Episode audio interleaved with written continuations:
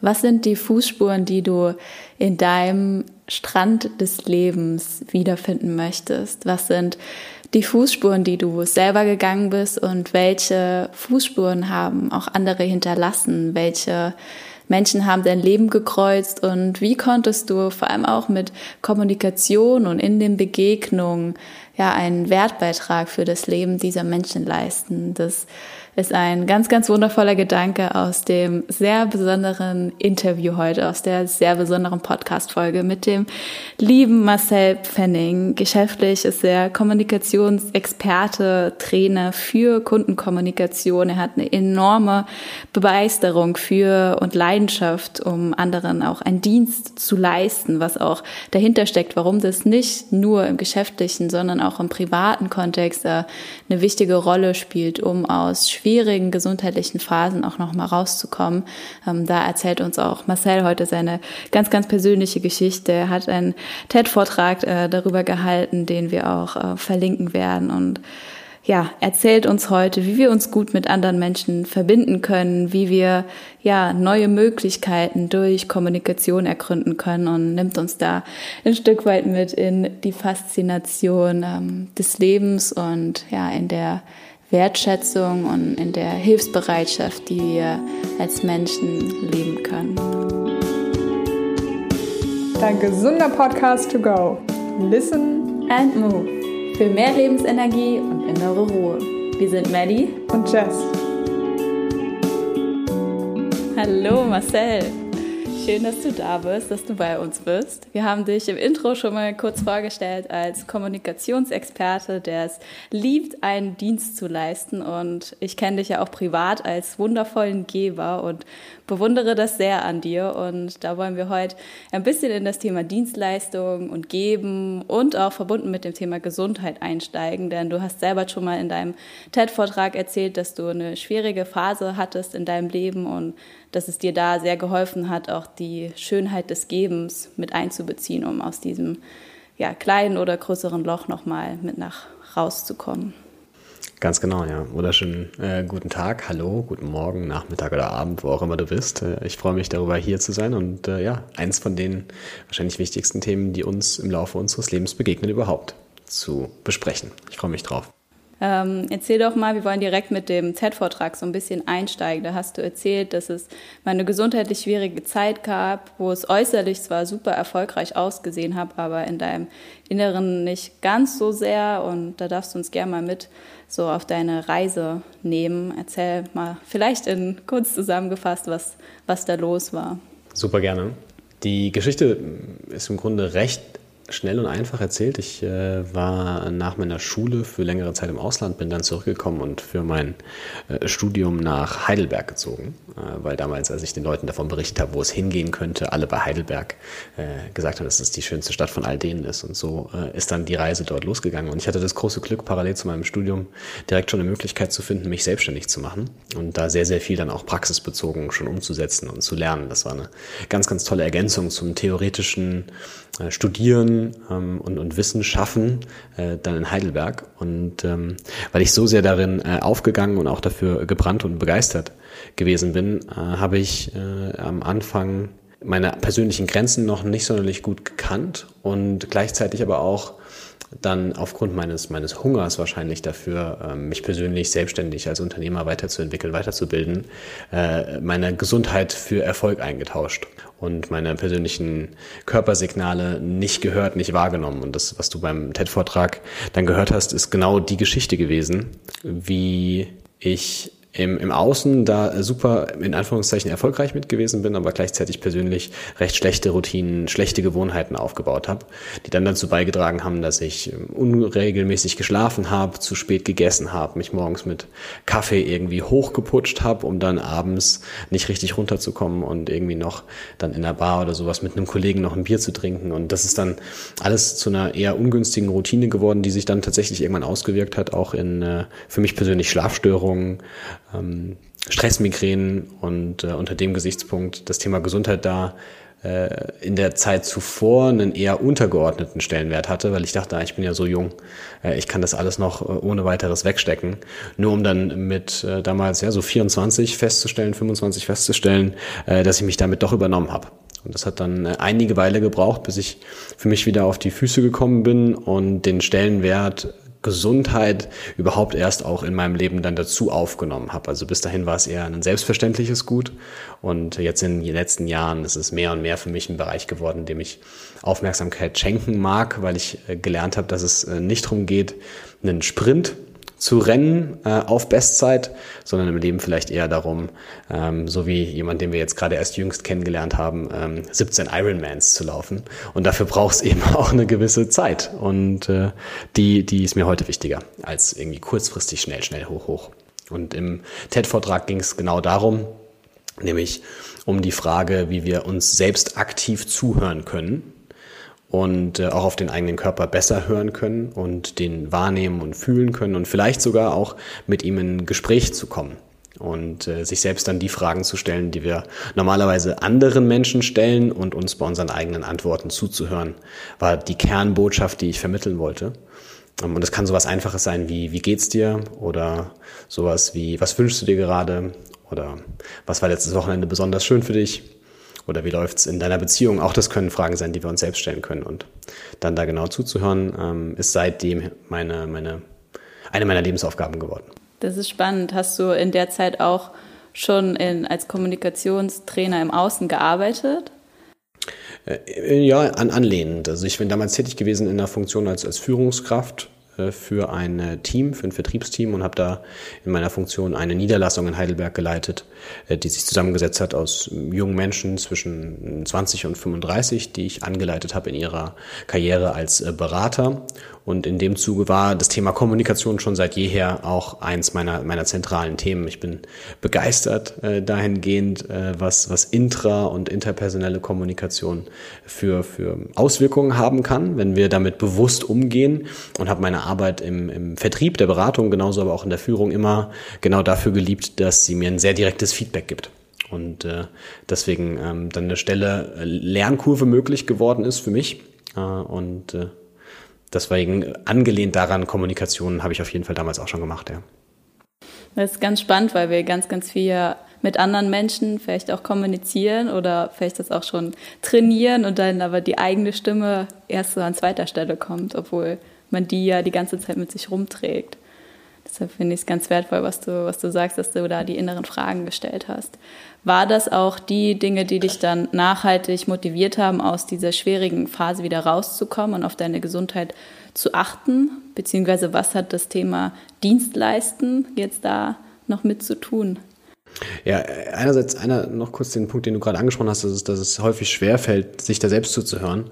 Ähm, da gibt es noch einen Gedanken, den, den ihr vielleicht auch interessant findet oder vielleicht den einen oder anderen äh, ihn, ihn stützen oder sie stützen kann. Ähm, es gibt einen ganz tollen Satz, der hat mich lange Zeit gesteuert von dem Dalai Lama, der gesagt hat, du kannst nur dann etwas äh, Neues lernen, wenn du jemand anderem zuhörst. Und das hat mich sehr, sehr geprägt und auch sehr, sehr positiv inspiriert, weil ich äh, an einer äh, Reise, in der ich unterwegs gewesen bin, jemanden kennenlernen durfte, dem mir das Thema aktives Zuhören vorgelebt hat in einer Art und Weise, die par excellence gewesen ist, hat mein Vorbild da für mich auch gewesen ist. Und deswegen ist Zuhören für mich schon was gewesen, was auch mir vorher sehr intuitiv war, was ja gerade im Bereich Beratung, Vertrieb, Führung ein ganz zentrales Element ist und gleichzeitig aber auch nicht alles ist. Also äh, du kannst zwar was Neues lernen, wenn du anderen zuhörst, aber du kannst auch genauso viel, wenn nicht sogar mehr Neues lernen, wenn du dir selbst zuhörst. Und äh, dabei sich selbst beim Sprechen mal zuzuhören und auch auf die Worte zu achten, die wir verwenden, wenn wir über unterschiedliche Themen reden, ähm, hat mich dann dazu veranlasst, die Idee vom Dalai Lama sozusagen noch zu ergänzen und zu sagen, du kannst nicht nur was Neues lernen, wenn du anderen zuhörst, sondern auch, wenn du dir äh, selbst zuhörst. Weil jedes gesprochene Wort war vorher ein gedachter Gedanke und so können wir vielleicht auch unseren eigenen Gedanken ein bisschen besser auf die Schliche kommen. Also das ist was, was äh, ich vielleicht noch als eine Ergänzung dazu habe und die Idee des Dienstleistens, um dann auch aus der Phase wieder rauszukommen. Ja, würde ich sagen, auf jeden Fall hat die dort eine gesunde Dimension bekommen. Also ähm, einen Dienst zu leisten, ich habe mir darüber Gedanken gemacht, wie lange mich das schon steuert, also motiviert, bewegt. die Idee davon und bin zum Einsicht gekommen, dass ich schon mit 21 damals mir überlegt habe, wenn ich anderen von meiner unternehmerischen Vision erzählen wollte, in welcher Art von Bild ich das verpacken kann damit es einfach für den anderen auch greifbarer wird, weil ich glaube, dass äh, exzellente Kommunikation in, in der Realität des anderen stattfindet. Also äh, er sie sich vorstellbar und denkbar machen kann. Und je direkter wir also in seiner Realität mit dem anderen sprechen, desto, glaube ich, intuitiver, besser verständlich. Und dadurch, dass äh, wir in Bildern denken, habe ich immer nach Bildern gesucht um Botschaften zu transportieren. Und eins der zentralen Bilder, die damals diese Idee des Dienstleistens für mich verkörpert haben, war die Fußspur-Metapher im Sand. Und äh, dabei äh, ging es um Folgendes. Ich, ich bin an der Great Ocean Road in äh, Südaustralien gewesen und dort stehen zwölf riesengroße Felsen vor der Küste. Und man nennt sie die, die Twelve Apostles. Und keiner weiß so genau, wie die da hingekommen sind, aber äh, riesengroße Felsen, die da vor der Küste stehen. Und ich hatte das große Glück, damals mit einem Helikopter darüber fliegen zu dürfen und habe das äh, dort erlebt. Und es war ein ganz, ganz äh, großartiges Spektakel. Und aus dem Helikopter heraus ließ sich dann ein Strand sehen, der so umgeben gewesen ist von Klippen, die so ein bisschen ins Landesinnere hineingegangen sind. Und das Bild hat sich irgendwie eingebrannt. Und ich habe dann drei Jahre später an dieses Bild wieder zurückerinnert und mir überlegt, dass das eine ganz tolle Metapher sein könnte für den, Strand, den Lebensstrand eines Menschen. Zu sagen, ähm, wir hinterlassen äh, Fußspuren auf dem Strand des Lebens anderer Menschen und äh, unabhängig davon, wie, wie tief oder wie viele Fußspuren wir hinterlassen, wenn wir am Ende unseres Lebens vielleicht auf unseren eigenen Strand zurückblicken und dann erkennen, wer da alles mit uns gemeinsam unterwegs und getanzt hat vielleicht. Und äh, das war das Bild, was, was mir dabei gekommen ist, zu sagen, ich möchte gerne mit, mit meinem Wirken Fußspuren auf dem Strand anderer Menschen hinterlassen, der dann so tief ist, dass auch unabhängig von den Fluten und Ebben, die es eben im Rahmen der Zeit über den Stränden gibt, äh, trotzdem am Ende des Lebens immer noch zu sehen ist. Und auch wenn dann wahrscheinlich keiner auf die Idee kommt, am Ende seines Lebens mich anzurufen oder irgendwie ein Hologramm zu kreieren oder irgendwie anders mir eine Nachricht zukommen zu lassen ähm, und dann zu sagen, Marcel, hey, es hat funktioniert, äh, ich, ich habe jetzt an dieses eine Gespräch, an diese eine Ausbildung, an dieses eine Jahr, an die Freundschaft, an die, an die Beziehung, an die Ideen, die wir miteinander geteilt haben, habe ich jetzt gerade zurückgedacht und bin für die dankbar. Das wird wahrscheinlich nicht kommen, aber diese Idee, äh, äh, für mich in, in, den Mittelpunkt meines Handelns zurück. Hat mich damals schon sehr gesteuert. Nur ich hatte noch die Schwierigkeit, das zu dosieren. Also ich glaube, es war dann, dann manchmal einfach auch viel zu viel und ich habe mich dann dabei selbst vergessen. Und das, das ist die Erfahrung gewesen, äh, die dann durch, durch diese Phase dazugekommen ist, ähm, heute gesünder einen Dienst zu leisten, äh, meine eigenen Grenzen da bewusster zu kennen. Ähm, und äh, ja, das heute in einer Art und Weise zu machen, die dann balancierter ist, weil ich selbst bei mir selbst besser wahrnehmen kann, wann es mal wieder Zeit ist, beispielsweise zu schlafen oder Sport zu machen oder was es eben auch immer ist. Ja. Und wenn man, wenn man dort Schwierigkeiten hat, also dass man sich gern vielleicht mit anderem ablenkt und den Dienst an anderen zu tun auch als Ablenkung vielleicht nutzt, wie findet man dort eine gute Balance? Das ist eine sehr gute Frage. Ich glaube, in, intuitiv ist es spürbar. Also äh, ich glaube, ich kann, ich kann heute besser wahrnehmen und spüren, wenn ich aus der Balance dann rausgekommen bin. Ich wusste das damals noch nicht so genau, wie sich das anfühlt, wenn ich rausgekommen bin oder wie sich Balance anfühlt. Also äh, eine der Ideen, die mich damals angeleitet hat, war, ähm, one can only find out how far one can go by risking going too far. Äh, also übersetzt, also ich, ich kann nur dann herausfinden, wie weit ich gehen kann, wenn ich, wenn ich bereit bin, auch zu riskieren, weit oder zu weit gegangen zu sein. Und äh, was, was mir damals gefehlt hat, war auf jeden Fall das Gespür und das Gefühl für mich selbst zu erkennen, wann ist dieses zu weit oder, oder wo ist jetzt gerade Balance. Und äh, einer der äh, Aspekte, der dafür sicherlich äh, wie geschaffen ist, und das ist ja auch nicht zuletzt das Thema eures Podcasts, ist es, äh, sich zu bewegen und in Bewegung zu sein. Ähm, weil äh, Gefühle wollen gefühlt werden, also in der Gehbewegung können wir sie gut fühlen. Das ist nicht zuletzt auch im Englischen heißt es Emotion, also in Motion zu sein, in Bewegung zu sein. Auch, auch das ist eine Möglichkeit, mit Gefühlen gut umzugehen. Und äh, deswegen glaube ich, ist es extrem wichtig für jeden, der heute ähm, Leistungs- Athlet ist, in egal welcher Disziplin, geschäftlich, im Bereich Sport und Gesundheit oder Ernährung und Beziehungen, das sind ja alles auch Arten der, des, des, des Leistungssports vielleicht.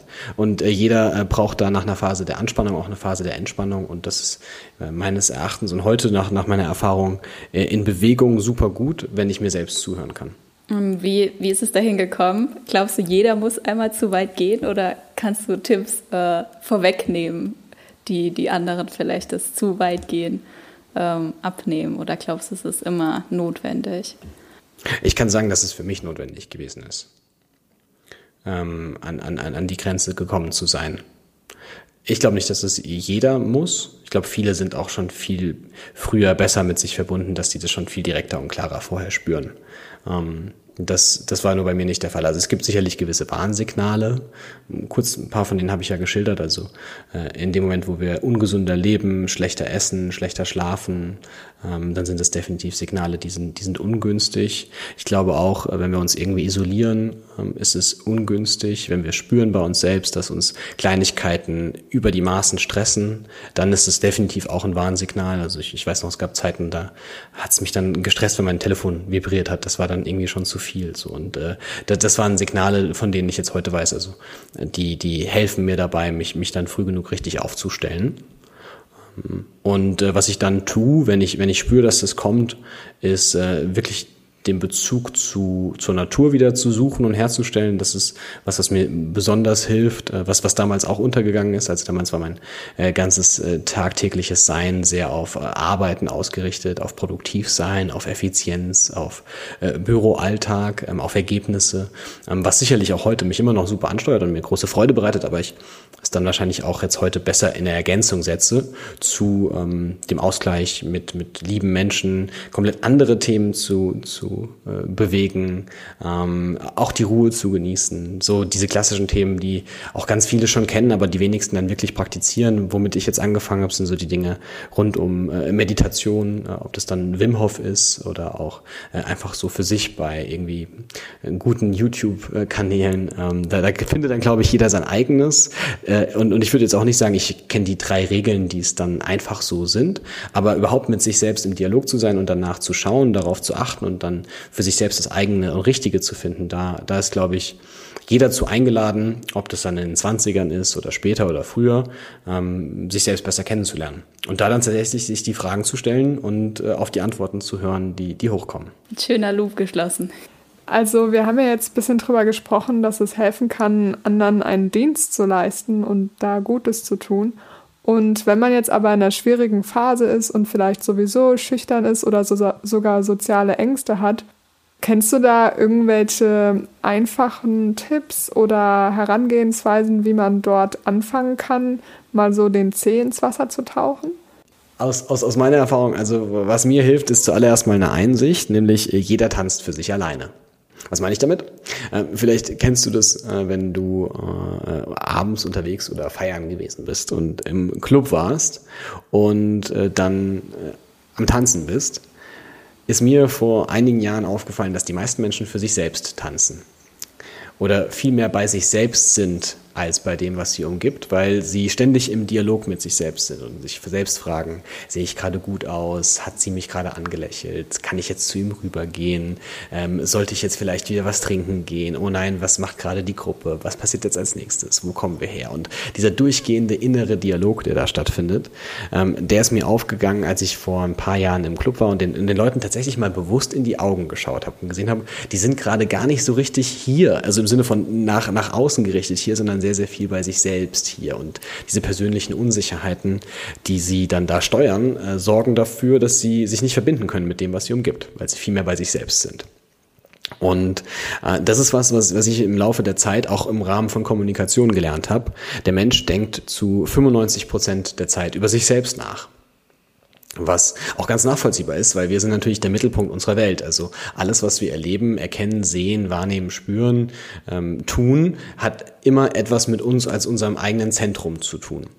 Und wenn ich jetzt heute vor beispielsweise einem, einem Training ähm, mit Mitarbeitern unterschiedlichster Firmen, äh, wenn ich vor einem Training da eine gewisse Nervosität oder vielleicht auch Angst oder eine Unsicherheit spüre, was mir äh, bei jedem Training so geht. Also ich habe davor immer eine gewisse soziale Angst, weil natürlich auch meine Unsicherheiten hochkommen. Ne? Bin ich heute gut genug? Fallen mir die richtigen Dinge ein zu sagen? Schaffe ich es einen Wertbeitrag zu der Zukunft derjenigen, die sich jetzt dann mit ihrer Lebenszeit beteiligen? Anliegen, da, da beizusteuern, zuzutragen. Das ist was, das äh, immer wieder auch hochkommt.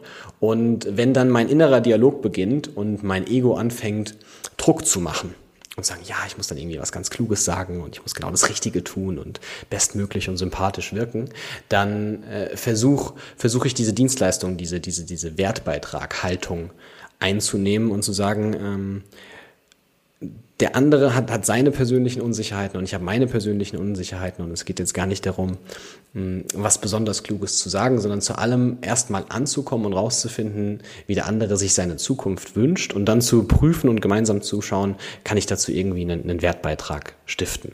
Und für jemanden, der jetzt vielleicht eine gewisse soziale Unsicherheit in sich trägt und der nicht immer so sicher ist im Umgang mit anderen, dem kann ich sagen, äh, dem anderen geht's genauso der, der hat vielleicht andere Strategien entwickelt, um das nach außen hin ein bisschen zu übertünchen, aber äh, wir haben alle unsere Themen und äh, jeder war uns ja irgendwann im Laufe unseres Lebens auch mal fremd. Also äh, wenn du dir heute deinen Freundeskreis anschaust, wird so sein, dass du die wenigsten von denen kanntest, als du auf die Erde gekommen bist. Und äh, gleichzeitig sind sie heute deine Freunde geworden. Also irgendwas ist along the way passiert. Und wenn es dann für mich darum geht, jetzt diesen Schritt auf jemanden zuzumachen und meine persönliche soziale Unsicherheit sozusagen zu überhüpfen, dann hilft es mir einerseits zu erkennen, dass es dem anderen wahrscheinlich gerade genauso geht. Und andererseits ähm, ist es für mich so, dass dieses Erleben von Verbindung mit anderen was ist, was mir super große Freude bereitet. Und es gibt dazu eine Studie, die gibt mir dann so den letzten Impuls.